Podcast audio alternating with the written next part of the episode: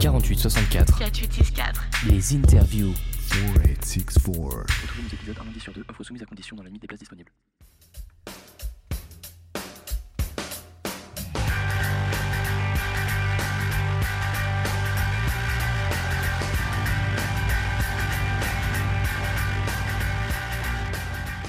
Bonjour Blex Bolex. Bonjour. Alors c'est dans le cadre du, du- du festival BD Colomiers où une grande exposition intitulée Démons et merveilles est consacrée dans le hall Comminges euh, que nous nous rencontrons aujourd'hui. Euh, je vais tenter de brièvement résumer ton parcours pour nos auditeurs et auditrices qui ne te connaîtraient pas encore. Arrête-moi si je dis une bêtise surtout. Alors après des études aux beaux-arts, tu apprends la sérigraphie, tu auto-édites et fais éditer tes propres fanzines et euh, ensuite tu deviens euh, directeur de collection et maquettiste pour Cornelius. Euh, tout en continuant, c'est important, à publier tes propres ouvrages. Euh, tu t'orientes ensuite vers la, la jeunesse et tu reçois plusieurs prix assez prestigieux, à, à- à Leipzig notamment, euh, à Montreuil ensuite également, plus, plus récemment. Euh, Ton dernier ouvrage jeunesse en date, il s'intitule Les Magiciens. Il a été publié aux éditions La Partie. Euh, il vient d'ailleurs de bénéficier d'une jolie réédition pour les fêtes de fin d'année dans un coffret, si je ne me trompe pas. Voilà pour un, un résumé bref, euh, mais j'espère à peu près complet de euh, ta parfait. carrière. Euh, L'exposition qui t'est dédiée nous permet de découvrir différentes facettes de ton travail. Euh, L'objectif annoncé par les, les commissaires d'exposition, euh, dès le premier panneau de texte, c'est de faire dialoguer tes différents travaux à travers quatre espaces. Quatre espaces qui sont supposés évoquer quatre de tes rapports au livre. Oui. Tu as participé à l'élaboration de cette exposition? Euh, non, pas vraiment. On a, lorsque le, le, le- le commissaire de- d'exposition, Fran- François Poudevigne, est venu me voir en Allemagne, on a pris à peu près deux jours pour sélectionner les, les différentes euh, œuvres. Et euh, tout en faisant la sélection, on, on discutait à botte rompue euh, des thèmes, des techniques et, euh, de, de- et aussi quel pontage on pouvait faire entre Entre les différentes. travaux, euh, grâce aux personnages notamment, Oui. ou certains jeux de forme ou de, de couleurs. Et c'est à partir du moment où on a discuté, moi je lui ai fait entièrement confiance parce que j'ai senti qu'il comprenait en fait tous ces embranchements. Mhm. Donc non, là je vais lui laisser en- entièrement faire. Il a eu carte blanche à partir du moment où il a pris les œuvres. Mais euh, bravo à lui parce qu'en branchement assez complexe, pardon, ton, travail a radicalement évolué au, fil du temps. Euh, depuis tes, tes fanzines à l'esprit, euh, enfin, je pense qu'on peut dire résolument punk, que les visiteurs ont, pu découvrir dans l'espace La Cave, donc jusqu'au Magicien plus récemment. On peut parler de, de, de grand écart, je, pense. Oui, ça c'est. je, je, pense que d'un point de vue extérieur, on peut voir ça comme un grand écart. Mais pour moi, c'est plus une forme de, de dialogue. C'est-à-dire, je, je, je vais d'un. Comment, je ne sais pas comment appeler ça. On, on va dire un espace à un autre assez facilement. Et surtout, il n'y a pas de. hum, Il n'y a pas de porte fermée. Plus- Mhm. en, en fait, c'est c'est plutôt des sas et des portes qui sont en- entrouvertes. C'est-à-dire qu'il y a un jeu de forme qui va m'intéresser dans une expression Oui. que je vais, euh, qui m'évoque autre chose et que je vais réutiliser dans un autre contexte, D'accord. Que ce soit livre pour enfants euh, versus euh, Oui. Versus ou prose. livre d'artiste ou, ou vice versa. Enfin, ça, Mm. ça, ça circule de cette façon-là. Je vois. Et alors, euh, c'est- pas la première exposition euh, rétrospective qui t'est consacrée. Euh, Il y en avait une, une première à, à la Galerie Art, Facto- Art Factory pardon, à, à Paris. C'était en 2012. Euh, on célébrait alors les, les- les- les 20 premières années de, de création de, de, de Blex Bolex. Oui. Euh, elle avait même voyagé d'ailleurs, cette exposition à, à Aix-en-Provence. Exactement. Ouais. Exactement. 11 années se sont écoulées depuis. Oui. Euh, J'ai trouvé quelques, quelques archives sur Internet. À l'époque, tu te présentais au micro de Toufik Hakem sur euh, France Culture comme illustrateur avant tout, euh, mais auteur également du fait d'un- désir de, de- raconter par l'image et de n'y ajouter du texte que lorsque l'image n'était plus suffisante. Alors après avoir commis un ouvrage aussi imposant, parce qu'il est la, pagination relativement importante que, que les magiciens, euh, et où j'ai l'impression que le texte occupe une place assez importante tout de même, est-ce que cette présentation que, qui, qui date maintenant de, de 2012 euh, est-elle toujours d'actualité d'après toi? Plus ou moins, c'est- c'est-à-dire aussi. euh, Entre le, le moment où s'est fait l'e- l'exposition Art Factory Mhm. et dont le, le- le- le thème, enfin le prétexte plutôt, on va Ouais. dire, c'était de, de ces 20 ans de, de production. Est-ce que les choses ont réellement changé euh, ou- Oui et non? C'est-à-dire qu'il y a davantage de, de livres, il y a davantage d'expériences qui ont été tentées. Donc forcément, je ne tiendrai plus vraiment le, le même discours aujourd'hui. Mais euh, globalement, sur les- le- la narration par l'image, ça, je crois que c'est encore valable. Euh, Mhm. c'est-à-dire que le- les magiciens, même si le texte est relativement important, c'est pas le- texte le plus important euh, par rapport à Horzone, par exemple, qui est beaucoup plus dense. Mhm. Euh, L'image continue à être narrative et portée, l'histoire en elle-même. Et le, le- le texte, d'une certaine fa- façon, c'est comme, une- on pourrait dire, une sorte de bande musicale, un complément d'information. Euh, en fait, c'est déporter l'image euh, ailleurs de ce qu'elle ra- raconte déjà, quoi, en fait Mhm. La compléter? la compléter, mais pas parce qu'il y aura un, manque dans l'image. Mhm. C'est c'est en, en fait pour lui, lui, lui, lui- donner plus d'épaisseur, quelque Oui. part aussi, plus d'écho. Mhm. Je, je- je vois. Alors, il y a, de la, il y a énormément de, de planches qui sont présentées dans cette, euh, dans cette exposition. Euh, euh, non pas celle d'Art Factory, celle de, celle de BD Colomiers. Euh, on y voit de la gouache, du pochoir, du crayon, différents types de papier, des superpositions de couleurs, de la sérigraphie, de la risographie aussi, si je ne me trompe pas. Euh, Il y a des couleurs un petit, dans tous les sens. Et on, on en prend vraiment plein les yeux. On passe un excellent moment. Je pense que l'exposition, c'en est d'une certaine manière la, la parfaite illustration. Si l'on devait trouver un des fils rouges de, ton œuvre, c'est l'expérimentation, euh, l'expérimentation formelle. C'est- comme ça qu'elle a été conçue.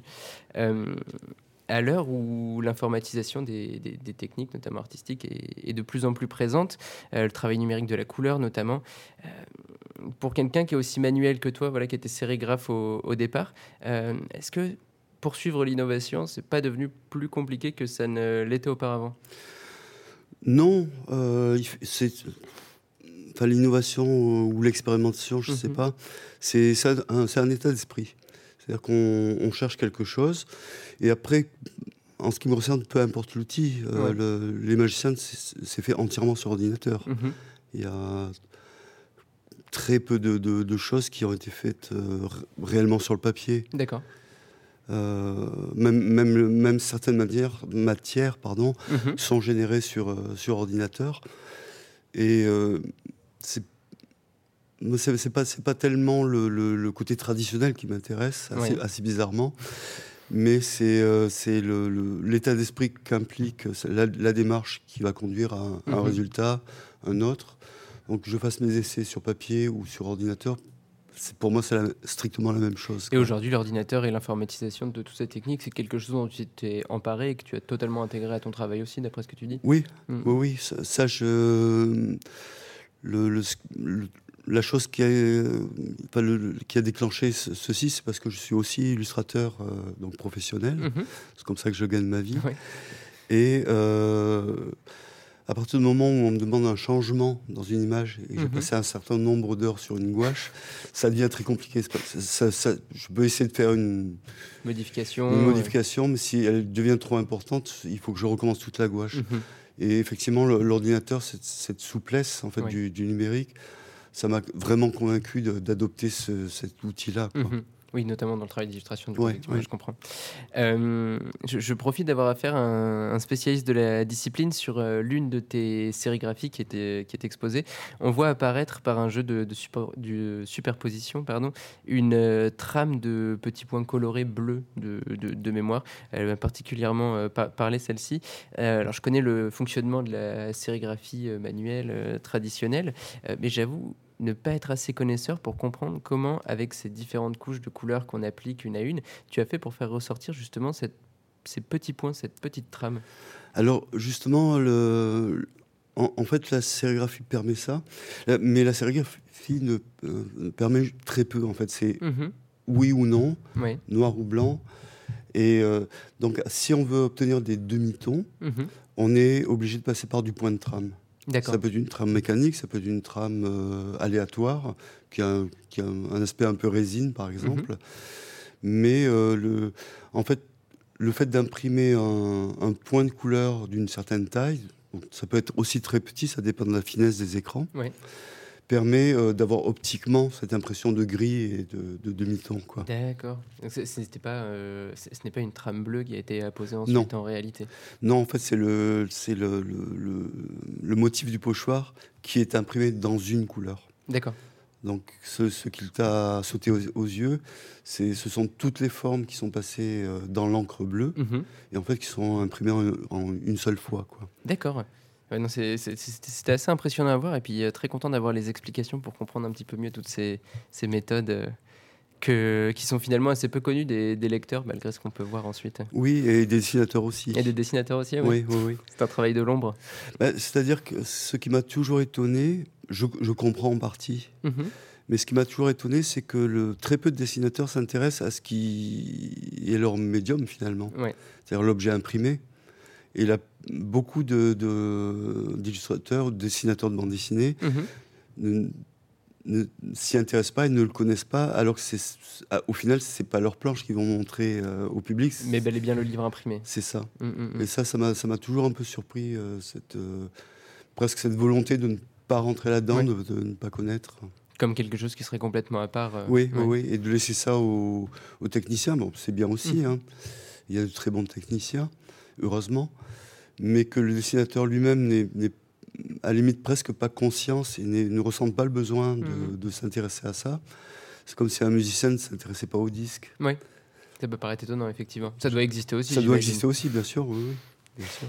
Euh, une autre, euh, un des autres fils rouges peut-être, ou une des autres permanences dans, dans ton travail, on parlait de, de, de texte juste avant euh, avec, euh, avec les magiciens, c'est l'absence de texte dans tes images. Euh, à la façon des, illustrés d'antan, des livres jeunesse, il est généralement apposé au-dessous de l'image. Euh, c'est le cas dans Les Magiciens, encore une fois. Euh, alors là, désolé pour ma prononciation, les Lian Hua Hua, je crois que c'est comme ça. Chinois font de même, le- parce que le texte, selon eux, salirait l'image. Il, il ne, il, ne, il ne l'y ajoute pas, il le pose soit dessus, soit dessous.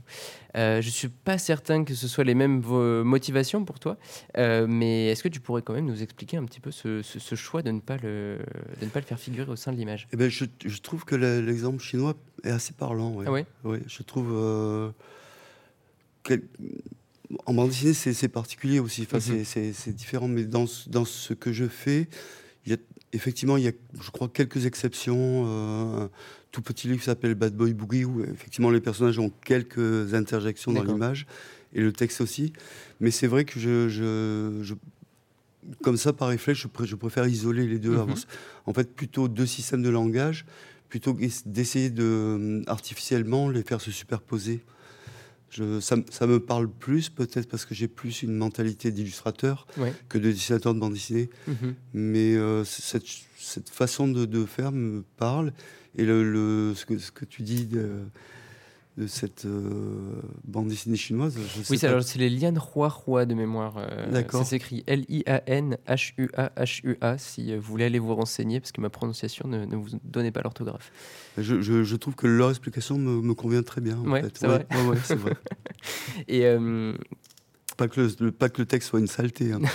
Mais bon, Mais comment dire, euh, dans, dans la bande dessinée, un des, des grands problèmes, c'est la, la lisibilité. Une des questions que se sont posées les théoriciens de la bande dessinée, c'était où allait l'œil en premier? Est-ce qu'on lisait le texte? Est-ce qu'on lisait l'image? Euh, Dans le cas de, de livres où le, le texte est apposé en dehors de, de l'image, euh, cette question se pose aussi, j'imagine, dans elle ton se pose aussi, oui. Elle se, se pose peut-être encore plus immédiatement. En fait, Mhm. Euh, ça, ça- en fait ça, ça dépend du lecteur, ça dépend du type de lecteur. Il y a des gens qui sont beaucoup plus sensibles à l'image et d'autres qui sont plus euh, résistants à l'image et qui vont essayer de se réfugier dans la partie texte. Mhm. Mais ça ne les empêchera pas de regarder après. Oui. En, en quelque sorte, d'essayer de, vérifier si ce qu'ils lisent va se, se retrouver dans l'image. Et c'est c'est à ce moment-là où il y a des, des jeux euh, un peu amusants. Mhm. C'est eff- effectivement légèrement fausser le texte par rapport à l'image Ouais. ou, euh, ou mettre des choses qui ne se trouvent pas dans l'image, justement, qui dans ce cas donne ce fameux relief qui, qui m'intéresse, mais aussi euh, peut, peut amener légèrement à pervertir le, le- le rapport Ouais. entre le texte et l'image. Et là, on, on peut rentrer dans des jeux, des jeux qui sont assez fins finalement. Et alors, euh, toi, lorsque tu le, lorsque tu le penses, euh, donc tu, tu- tu nous expliques la façon dont tu penses ce, ce rapport texte-image. Lorsque tu travailles, tu l'imagines comme l'image étant lue en premier ou le texte lu en premier? Je, moi, je l'ai travaillé en parallèle. En parallèle, oui. Ouais, ouais. C'est-à-dire, je, je, je, je travaille mon, mon image et pendant, pendant que je fais ce travail euh, plastique, Mhm. je, commence à avoir des mots, euh, donc je, je les note, soit directement sur le fichier, soit sur un, dans un carnet à côté. Et, euh, et en fait, l'élaboration du texte se fait de manière parallèle à l'éla- l'é- l'élaboration de, de l'image. Mhm. Ce qui fait qu'en fait, pour moi, il n'y a pas de. euh, Comment dire euh, De, de primauté. il y avait- euh, non, oui, voilà, c'est ça. J'écris un synopsis, mais j'écris pas de scénario. Ouais. Donc euh, ap- après, moi, quand je définis ma, ma pagination, c'est plus par rapport à l'objet livre, c'est-à-dire Mhm. Euh, je sais, de, je à peu près de, allez, disons 200 pages par exemple, et je sais que j'ai un certain nombre de chapitres, et donc très logiquement, ça signifie il y a un certain nombre de pages par chapitre, mhm. et ce chapitre lui-même décrit une certaine action. Il va falloir que je la découpe en fait. Tu, tu réalises quand même des storyboards? Non, Non euh, plus, très ouais. peu, très peu. Je- J'en ai réalisé un pour nos vacances, parce que ça commence à devenir très Mhm. compliqué avec le nombre d'images par page. Mais sinon, non, je ne fais pas de storyboard. Euh, dans la seconde moitié des années 2000, tu te consacres en grande partie à la jeunesse avec euh, des, des imagiers notamment qui t'ont valu les prix qu'on évoquait en, tout début d'interview, Euh, mais, pas uniquement d'ailleurs, hein, des imagiers. Démons et merveilles, c'est le titre de l'exposition. Et alors, si les démons n'ont pas totalement disparu de, tes travaux, d'où vient ce choix à un moment de ta carrière de te consacrer au merveilleux et à la jeunesse pour délaisser un petit peu plus les récits à destination des, des adultes? Bah, Pour des raisons existentielles déjà, Ouais. parce que mes, mes bandes dessinées ne se vendent pas suffisamment. Hmm, Euh, donc, euh, c'est quasiment une perte sèche pour tout le monde. D'accord. Donc, c'est amusant 5 minutes, mais Ouais. on s'en lasse. Et, euh, et ensuite, parce que je me sens pas frustré dans- Mhm. en tant qu'auteur jeunesse. Je J'exprime ce que j'ai envie d'exprimer et de la manière dont j'ai envie de l'exprimer. D'accord. Donc je me sens ni borné, ni euh, frustré de, de, de quoi que ce soit. En fait, je suis extraordinairement libre.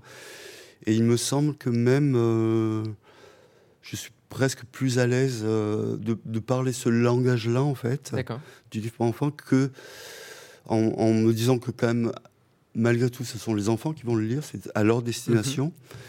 Euh, et je me sens peut-être moins à l'aise pour un public adulte où j'ai l'impression parfois d'en faire trop D'accord. pour, pour les impressionner, en fait, pour, pour mm, dire Ouh là là, regardez, c'est méchant. Alors que je, je me sens pas du tout dans cet état d'esprit euh, quand je fais un livre pour enfants. Cette euh, frustration dont tu parles, elle euh, naît de cet insuccès commercial ou elle a une autre source? De la, la fr- la frustration de, de, de, de quoi en tu, fait tu- tu parlais d'une frustration par rapport à la, Ah, à la bah, bande dessinée Non, je, adultes. je- je disais que je n'avais pas de frustration de faire euh, principalement des livres pour enfants D'accord. par rapport à la bande dessinée. Euh, la, la bande dessinée, effectivement, euh, on en parlait tout à l'heure, Mhm. et c'est extraordinairement diversifié. On a l'impression qu'on peut absolument tout faire. quoi. Ouais. Et euh, c'est sans doute vrai et c'est sans doute faux aussi. Mhm. J'imagine qu'on peut pas réellement tout faire. Je pense pas. Et euh, dans quelles conditions ensuite Euh, Si on espère un, suc- un succès commercial, agresser les gens en permanence, ça, ça Effectivement, c'est peut-être pas la meilleure manière. voilà, enfin bon.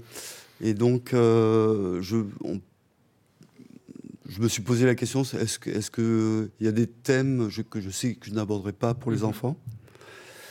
Est-ce que ça me manque tant que ça de, de ne pas les faire? Non. Pas vraiment. Non, pas vraiment, parce que je suis par ailleurs satisfait de, de ce que j'arrive à faire pour les enfants. D'accord.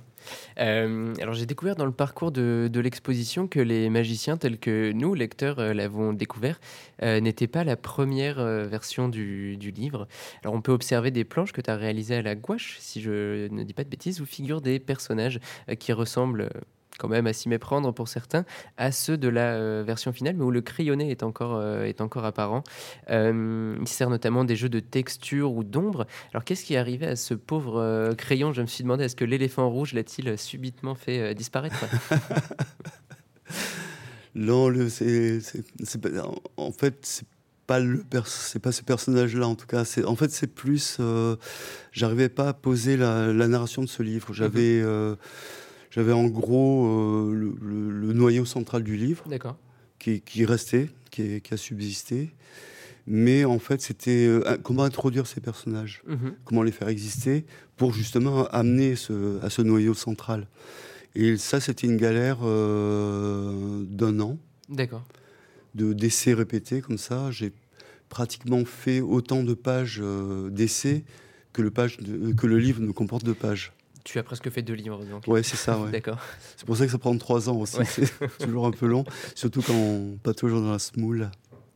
Et euh, alors moi, il me paraissait à peu près improbable de- d'engager une discussion avec toi sans discuter couleur. On a commencé un petit peu tout à l'heure en, parlant de, de sérigraphie. Euh, la couleur, c'est indissociable de, de ton travail, Blex Bolex. Donc tu, es sérigraphe, l'impression, ça revêt une, une importance toute particulière pour toi. Et donc, euh, tu l'as dit, tes illustrations, elles se veulent narratives. Ce, ce travail, du coup, si particulier des, des couleurs, de superposition notamment, pour lequel on te, on te connaît, est-ce que initialement il, enfin, il sert une, une recherche du, du beau Est-ce que c'est un défi technique pour toi Ou bien alors, euh, est-ce que lui aussi, ce jeu de couleurs, il participe à l'élaboration narrative de, de tes œuvres? C'est un peu tout ça en fait. Euh, D'une part, moi, ça m'a permis de, de maîtriser le, le dessin, parce qu'étant donné que tu n'as plus que le contour de la forme pour Oui. exprimer le trait, finalement, c'est ça va être le contraste en fait de ce qui définit une forme et ce qui n'est plus la forme. Mhm. Euh, et ça- m'a aidé à simplifier le dessin déjà. Ça, ça a été, euh, a été radical à ce niveau-là. Ensuite, pour le, le- le- la, la couleur elle-même a une forme de mystère. Mhm. C'est-à-dire que si, si on n'est pas, si on cherche le trait, l'expression du trait, et qu'on ne la trouve pas, le, le- le- le regard euh, va errer un tout petit peu plus. Parfois, c'est à peine perceptible. Mhm. et pour des images plus complexes qui ne seraient faites que de, de cette manière-là, là, on, on- on peut arriver à quelque chose de relativement difficile à lire, en fait. Oui. Et euh, donc, il y a aussi euh, ce défi technique Oui, forcément. que j'essaye de, de renouveler aussi, cette, cette expérience technique. Et ça, c'est un, un des intérêts de, de- de cette pratique aussi.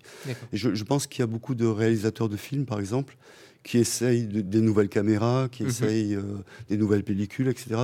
Dans ce but-là, en fait, aussi, de, rafraîchir le regard euh, des spectateurs, de leur proposer une, une autre sensation, Mhm. une, une autre expérience sensorielle.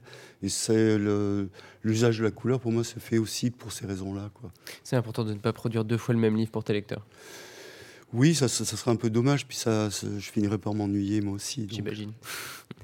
Euh, tu as beaucoup joué avec les genres aussi à travers, euh, à travers le temps. Euh, on peut parler de l'œil. c'est l'œil privé ou l'œil du privé J'ai un doute. L'œil privé. C'était l'œil privé. Alors lui il reprenait à son compte, c'était le, le- le récit policier. Dans Les Magiciens, c'est au conte que tu te frottes, mais d'une manière toute singulière. Et alors ça, c'est dès la première page où l'habituel « il était une fois devient il est une fois, virgule, encore. Alors quelle est la signification de, de ce passage au présent de cette euh, formule euh, si connue? Bah, justement, c'était de, de voir si le, le, euh, on pouvait actualiser, euh, c'est- c'est-à-dire pas moderniser un, un conte connu, mais en fait en créer un. Et dans, dans, dans, dans, quelle, euh, dans quelles circonstances, comment, si cette phrase est, est possible, comment ça se passerait? En fait, c'est un peu l'objet de ce livre aussi. Mhm. Un conte contemporain. C'est ça, oui. Euh, alors, C'est très prétentieux, hein, mais euh, bon, Bon. j'ai essayé.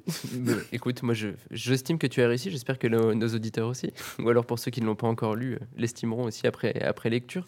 Euh, on peut peut-être rappeler brièvement l'histoire avant d'aller plus loin. Donc, trois êtres fantastiques apparaissent dans une cabane laissée à l'abandon. Ils partent découvrir le monde, tandis que la chasseresse, pardon, munie de son arc et chevauchant son mâche-fer, se lance à leur poursuite. Voilà le, le, le- disons, des magiciens. Euh, L'apparition de ces trois magiciens, elle n'est pas expliquée au lecteur d'ailleurs. Alors sans te demander de lever le voile sur les, non-dits qui font euh, une partie de la saveur de, ce récit, est-ce que tu pourrais nous dire ce qui t'a inspiré au moins cette histoire et ces magiciens? C'est, euh, ça, va être difficile à croire. Hein. Donc, Euh, il y, a- il y a certains moments, euh, je sais pas, fatigue ou par an, je, en, en fait, il m'arrive de m'asseoir sur, un- sur un, dans, dans mon canapé, dans mon Ouais. sofa, et de me laisser divaguer en fait. D'accord. Et il, se- il se trouve qu'au au cours d'une de ces séances de divagation, me sont arrivées toutes ces scènes d'action en fait. C'est les scènes euh, d'action qui ont, ouais. qui ont été Ouais. le, le point de départ. Et ça, ça, ça, ça pas, ça pas réellement l'aspect. C'est pas comme s'il y avait un film qui dé- Mhm. déroulait dans ma tête, mais c'est plus des, des idées comme ça qui s'enchaînent très vite. Mhm.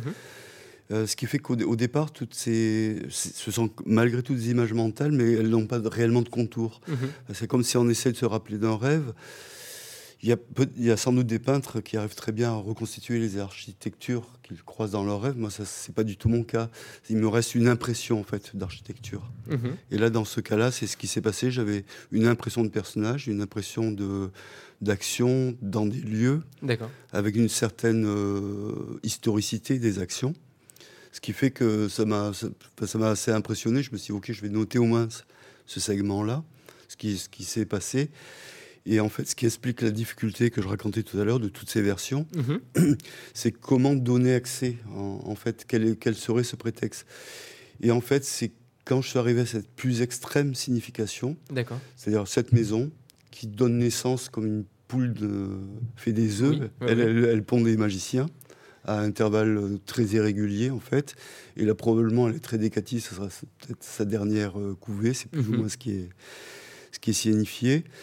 En fait, c'est ce mode d'entrée que j'ai voulu pour ce- cette histoire, pour ce conte-là. quoi. Donc après, euh, ça a été compliqué pour moi parce que dans la, la fantaisie, par exemple, Mhm. et euh, depuis Tolkien encore plus, Oui. est réellement euh, basé sur une, un arrière-plan en fait. Alors que là, l'arrière-plan est quasi inexistant. Tu, Je- tu veux dire d'un univers très construit d'un- porte, univers euh, construit, ce qu'on ce qu'on fait pour un jeu de rôle finalement maintenant. Mhm, tout à fait. Euh, donc tel personnage, telle caisse de personnage, etc. Ça implique euh, euh, du folklore, ça Mhm. implique. euh, et là finalement, j'ai très peu de choses. Le, le fil est extrêmement ténu. Mais j'ai découvert par un article euh, qu'en fait il y avait euh, des traditions, donc Ah euh, oui. d'animaux. Euh, et euh, effectivement, ça ça m'a ça m'a rappelé des choses que j'avais lues moi-même étant, étant plus jeune D'accord.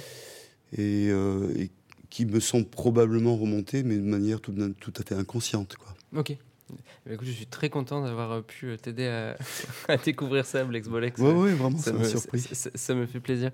Euh, et, alors, l'idée de track, euh, quand tu parles des scènes d'action, c'est cette track justement Ouais, que, à laquelle ouais. tu pensais? Oui. Au bout d'un moment, ces magiciens disparaissent. Euh, Il y a des revirements euh, dramaturgiques assez forts dans, les magiciens. Il y a des affrontements, la mort.